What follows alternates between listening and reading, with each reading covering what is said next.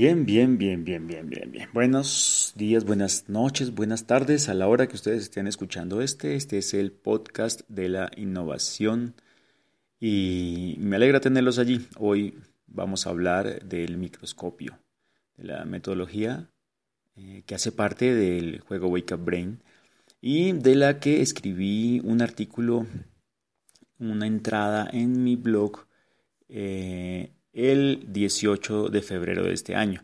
Eh, ahí contaba algo sobre un señor en Italia que tenía molestias eh, por su calzado, eh, porque sentía que sus pies estaban muy acalorados y entonces en una caminata de estas que tuvo en una visita a un parque decidió hacerle huecos a la suela de su zapato. Y es todo le sonó, le funcionó bastante bien y a partir de ahí creó una compañía que hoy en día es una de las más importantes compañías eh, de calzado en Italia, que es Geox, que hoy en día es la segunda marca de calzado informal en el mundo, de hecho. El, hombre se llamaba eh, Moretti. Bueno, pues eh, digamos que ahí lo que se hablaba era el tema de cómo a partir de una necesidad que yo tengo, un problema que yo tengo, eh, encuentro una solución que luego le sirve a mucha gente. Ese es el inicio de, la innovación en muchísimos casos.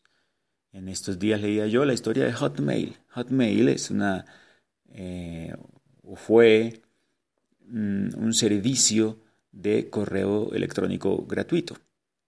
Y, nació hace muchos años, cuando el, correo no era como hoy lo conocemos, en 1988, un, un par de muchachos, uno de ellos era un jovencito de 19 años que acababa de llegar, acababa de llegar a los Estados Unidos desde la India y querían hacer sus negocios. Y realmente estaban pensando en otros negocios, pero el problema que tenían era que como trabajaban en su compañía, de hecho en Apple trabajaban en otra compañía, perdón, pues tenían que usar el correo corporativo. El correo corporativo solamente se podía consultar estando en la oficina conectándose al servidor, era una cosa muy dedicada y controlada y cerrada. Y dijeron, oye, esto no puede ser así, deberíamos inventarnos un sistema de correo electrónico que pudiéramos consultar en cualquier parte. Y esa es la idea en la que se basa Hotmail. Que el, nombre lo que quiere, lo que viene es de mail, que es correo, y el hot no es porque tenga que ver con líneas calientes ni nada por el estilo, sino por HTML, que es el lenguaje que, que, normalmente se utilizaba para programación en web en aquella época. Y bueno, pues de ahí salió la idea de solucionar un problema que ellos tenían, luego pues consiguieron algo de capital, de financiamiento, mm, les prestaron 300 mil dólares en un banco y luego de un par de años eh, vendieron la compañía a Microsoft eh, por 2.7 millones de acciones, que, en ese momento valían 400 eh, millones de dólares. Entonces, y después, pues muchísimo más. Entonces, eh, fue un gran negocio, definitivamente, tener acciones de Microsoft en aquella época. Así que son unos eh, grandes visionarios. Y el, el, tema es este. El tema es que es claro que evidentemente cuando uno tiene problemas de algún tipo, pues puede utilizar esos problemas como inicio, como origen de una innovación. Ahora, eh, lo que quiero decir hoy es esto fundamentalmente. Es fácil darse cuenta de problemas evidentes, pero el mundo está lleno de oportunidades para innovar que se nos pasan, que pasan de largo, que no vemos, porque eh, para nosotros el problema no existe. Aunque existe, no lo vemos. Y es porque muchos de los problemas cotidianos que tenemos eh, asumimos que son parte de, la vida, parte de, existir y, que hay cosas que no tienen solución, que la vida es sufrimiento en muchos aspectos.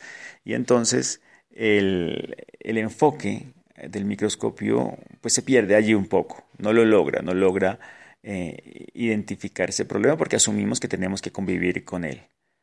Así que esto es para dejarles una tarea. Probablemente eh, ustedes eh, asuman que, muchas de las molestias cotidianas son normales, Quizá es normal esperar que salga el agua caliente de la ducha o tener que lavar los platos cada día o tener que llamar a pedir una cita médica o tener que buscar durante eh, largo rato sitio para estacionar el carro, pero, pero hoy ustedes van a tener una actitud distinta. La tarea es, cada vez que estén teniendo problemas para algo, pregúntense si eso tiene que ser así toda la vida, que si podría ser de otra forma.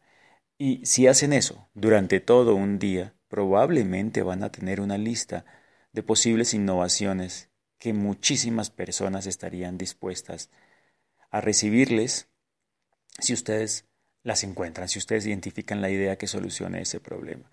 Y esta es una actitud de un buen innovador, estar observando para poder utilizar el microscopio no solamente en los problemas evidentemente molestos, sino en aquellos problemas que ya asumimos que van a ser así por el resto de la vida. Este es...